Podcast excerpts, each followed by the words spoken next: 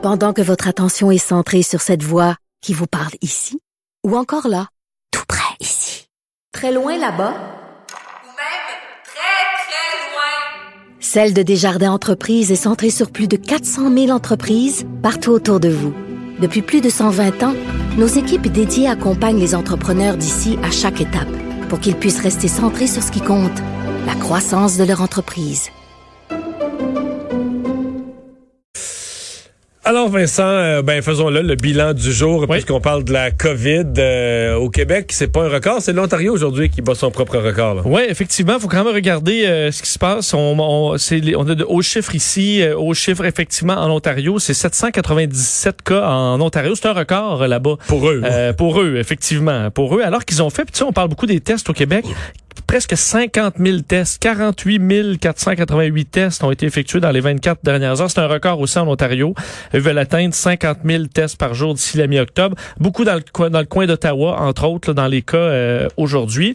Au Québec, ben, c'est 1078 nouveaux cas, donc encore un chiffre élevé. Où on est revenu euh, au-dessus des 1010 décès, 16 hospitalisations, 6 personnes de plus aux soins intensifs. Dans les régions à surveiller, la capitale nationale près de 200 cas, alors que Montréal est à 290. Alors capitale nationale, c'est euh, c'est plus lourd aujourd'hui. Saguenay, 23. Saguenay, euh, il y avait presque zéro. Hein. c'est ça. Alors aujourd'hui, c'est une moins bonne journée. Laval 87, Laurentide 70 et Montérégie 169 cas. Euh, une des régions. Montérégie, c'est la région où ça va le plus mal. je dirais depuis une semaine. Là. Par rapport à la population, clairement, regarde 160. C'est, euh, Montréal est à 290. Là, on est en Montérégie à 169. Et euh, il y a une éclosion là dans un centre pour aînés. En fait, ça fait quelques jours que ça circule dans ces résidences pour personnes âgées. C'est pas des CHSLD, c'est pas des clientèles aussi lourdes mais c'est quand même toutes des personnes âgées. Absolument, et euh, c'est vraiment le scénario qu'on veut éviter le plus possible. Donc des résidences qui euh, deviennent infectées. Et là, c'est euh, un cas quand même d'importance au centre-ville de Montréal. Résidence Soleil Manoir Plaza, 28 résidents de la résidence qui ont 28 résidents qui ont donc contracté la COVID-19, au moins 7 qui sont déjà hospitalisés depuis quelques jours. la situation qui est suivie de près. la santé publique a affirmé, on sait hier à Montréal, est très inquiète de la hausse de cas chez les 65 ans et plus. Alors, c'est ce qu'on veut euh, éviter, ce genre d'éclosion. Alors, un dossier qui va être à surveiller. Alors que chez les plus jeunes, euh, on, parlait hier de l'Armada. junior majeur, ouais, c'est ça. Là, ben, si on parlait de l'Armada hier, c'était 14 euh, cas, si je me trompe pas, de Blainville-Boisbriand. ben là, c'est une des équipes contre qui ils ont joué dans les derniers jours. Ouais, ça, c'est une nouveauté parce qu'à date, même dans le football, dans les autres sports, on finissait parce que c'était 18 cas l'Armada. Mais on finissait par se dire, ouais, dans les matchs, là, dans les contacts brefs, euh, tu sais, juste une mise en échec, ça, ça transmet pas. Là, tout à coup, on a un autre portrait. Oui, c'est une donnée plus inquiétante parce que là, euh, le Phoenix de Sherbrooke, avec qui, bon, ils ont euh, fait une partie dimanche dernier au Centre d'excellence Sport Rousseau, ben, on parle déjà de 8 cas. On a fait donc une série de tests à la suite des vérifications du côté de l'Armada de Blainville pour trouver donc huit échantillons qui se sont révélés positifs. Alors isolement obligatoire, les procédures qui euh, bon bon qui vont être suivies. Mais là, ce qu'on parle, c'est que le calendrier est bouleversé. Mais Mario, le calendrier il va être de plus en plus bouleversé là, parce que là, t'annules des des matchs des remparts euh, dans les zones rouges, l'Armada, Phoenix, et là tu te déplaces. Et leurs adversaires, si tu jouais contre ben, l'Armada. Donc je pense qu'il euh, va falloir qu'ils soient très flexibles au niveau du calendrier parce que ce sera peut-être pas les seules éclosions que, que vont connaître le circuit courtour dans les prochaines semaines. Euh, on en parlait tout à l'heure avec Paul Larocque, des jeunes qui vivent quand même zen avec les nouvelles mesures. Mais rappelle-nous, parce qu'il y a quand même plusieurs changements aujourd'hui en zone rouge. Oui, faisait bien quand même de, le marquer, parce que j'ai vu tous les vox pop que j'ai vu, les jeunes à qui j'ai parlé dans mon entourage. C'est quasiment gênant pour... Euh, les adultes. Ouais, les adultes, puis les, tous les anti-masques, même les tous ceux qui ont crié, là, des parents, là, nos jeunes vont être euh, traumatisés, ça va, on va gâcher notre jeunesse. Plein d'autres problèmes, je pense, dans la vie des, des ados que le port du masque à l'école, où la plupart, oui, c'est chaud, puis mais on le porte. C'est effectivement beau de voir ça, mais sachez que plusieurs nouvelles euh, règles qui entrent en vigueur en zone rouge à partir d'aujourd'hui. Donc, oui, port du masque euh, dans les classes, couloirs, cafétéria, dans la classe, cours d'école. Euh, pour les élèves du secondaire, port du masque obligatoire pour l'ensemble du personnel aussi. Les 4 et 5e secondaires qui aussi vont alterner une journée à la maison. D'une certaine manière, c'est plus gros que le masque en termes d'impact scolaire. Parce que ça bouleverse vraiment le quotidien. Là. Alors, une journée sur deux à la maison. les activités parascolaires, on sait, sport interscolaire, c'est suspendu.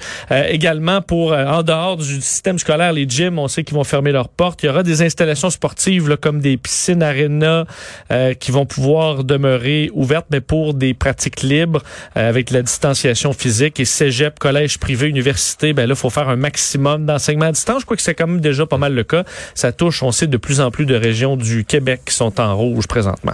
Absolument qu'on se parle du président Trump. En fait, on pourrait quasiment faire le reste de l'émission là-dessus, mais la situation est particulière parce que le président Trump ne sort plus, n'a plus vraiment d'agenda. Mais il a posé, euh, ben, des, particularités, il en a fait depuis le début de son mandat. Mais généralement, en campagne, tu t'attends à des ordres de marche, une discipline. Tu sais, chaque geste est, chaque geste en campagne est pensé. Aux, aux États-Unis, chaque phrase des candidats sont pensées. Et là, franchement, ça a l'air d'être du n'importe quoi. Mais ça fait effectivement à peu près trois jours qu'il n'y a rien au calendrier du président. Là. Euh, il n'y a rien. Mais là, aujourd'hui, il a fait de quoi ce matin? Il a appelé à, on a l'impression quasiment qu'il a appelé à Fox par lui-même comme un citoyen appelle dans la ligne ouverte. Oui, on est prêt de ça pour une entrevue d'une heure, l'entrevue fleuve à Fox Business, alors que le président euh, est en confinement à la Maison-Blanche. Mais euh, Parce que ces entrevues-là, généralement, en campagne, mettons que tu as le candidat à la présidence, là, c'est négocié, le nombre de minutes, l'encadrement, il va avoir une faire huit minutes, il va avoir une pause. c'est négocié, là. T'appelles pas pour jaser d'un poste.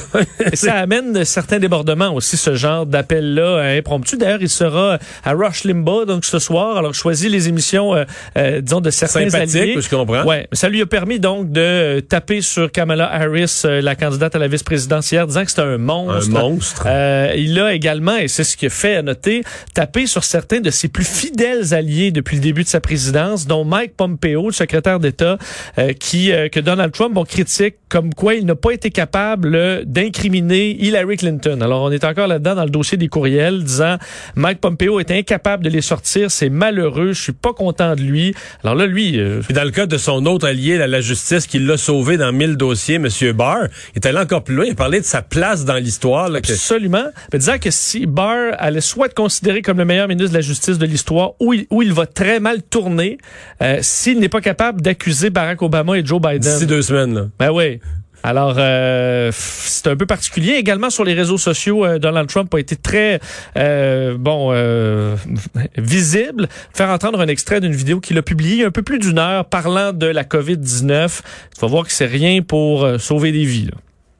We are making tremendous progress with this horrible disease that was sent over by China. China will pay a big price for what they did to the world and to us. But we have medicines right now, and I call them a cure. I went into the hospital a week ago. I was very sick, and I took this medicine, and it was incredible.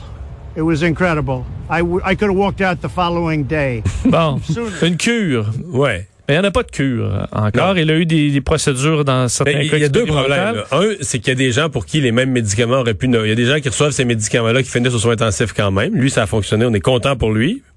L'autre affaire, c'est que il y a eu des médicaments, là. il y a eu trois protocoles, dont deux expérimentaux, euh, administrés par les meilleurs médecins, qui eux-mêmes, en conférence de presse, ont dit pour savoir exactement la meilleure chose à faire. on a consulté. Fait que là, t'as les oui, meilleurs partout dans le monde. T'as les meilleurs cerveaux quasiment du monde. En tout cas, mettons les meilleurs cerveaux des États-Unis qui analysent son cas. Après moi, le petit monsieur, la petite madame, euh, qui arrive dans un hôpital communautaire euh, dans, dans, au Wyoming, sa petite assurance, avec sa petite assurance privée, d'après moi, il y a pas ça. C'est le docteur qui est sur place ce jour-là qui fait ce qu'il peut. Fait que tu sais, c'est on peut comprendre que le président a le droit à, ces, à, ces, à ce traitement-là. On peut pas comprendre que lui se rende pas compte qu'il a eu accès à, à une médecine unique, là. une médecine euh, sans, sans équivalent. Et euh, il a refusé pour ce qui est du débat euh, l'idée d'un débat virtuel en fait. Ça aussi c'est énorme. Euh, oui, parce que on sait que c'est prévu pour le 15, le 15 octobre, le prochain débat. Et comme Donald Trump a la COVID-19, ben, la commission des débats présidentiels a décidé d'en faire un débat à distance virtuelle. Ça a été refusé par l'équipe de Donald Trump rapidement, disant qu'il n'allait pas perdre son temps avec un débat virtuel, même que son directeur de campagne, Bill Stepien, qui a la COVID-19, a dit que c'est un, ce sera un cadeau pour Biden parce qu'il va utiliser un télésouffleur euh, pour pouvoir euh, livrer son, son message. Alors, ce que Trump demande, c'est qu'on fasse le débat qui était prévu le 22 octobre et qu'on en ajoute un le 29 octobre, quelques jours avant euh, le, vote. Ça a été refusé par le camp Joe Biden, mais j'entendais Joe Biden, il savait pas non plus trop quoi répondre. Là, Donald Trump change d'idée aux cinq minutes. Je peux, peux pas répondre euh, sur les sur, sur le débat. Je vais suivre ce que la commission des débats va, va décider. Alors, euh, mais avait accepté lui que ça se fasse de façon virtuelle. Mais dans le cas de Trump, c'est un non catégorique. Mais donc c'est une journée, une des journées les plus chaotiques, je dois dire. Mais tu sais, une journée chaotique. Euh, je sais pas moi, un beau, euh, un beau mardi de juin quand tout est tranquille. On dit on est habitué avec le président Trump. Là, c'est parce que t'es en T'es dans l'ordre de marche militaire d'une campagne électorale où chaque point compte, là, tu sais. Et où t'es en sérieux recul sur ton adversaire, donc il va falloir faire quelque chose. Voilà. Merci, Vincent.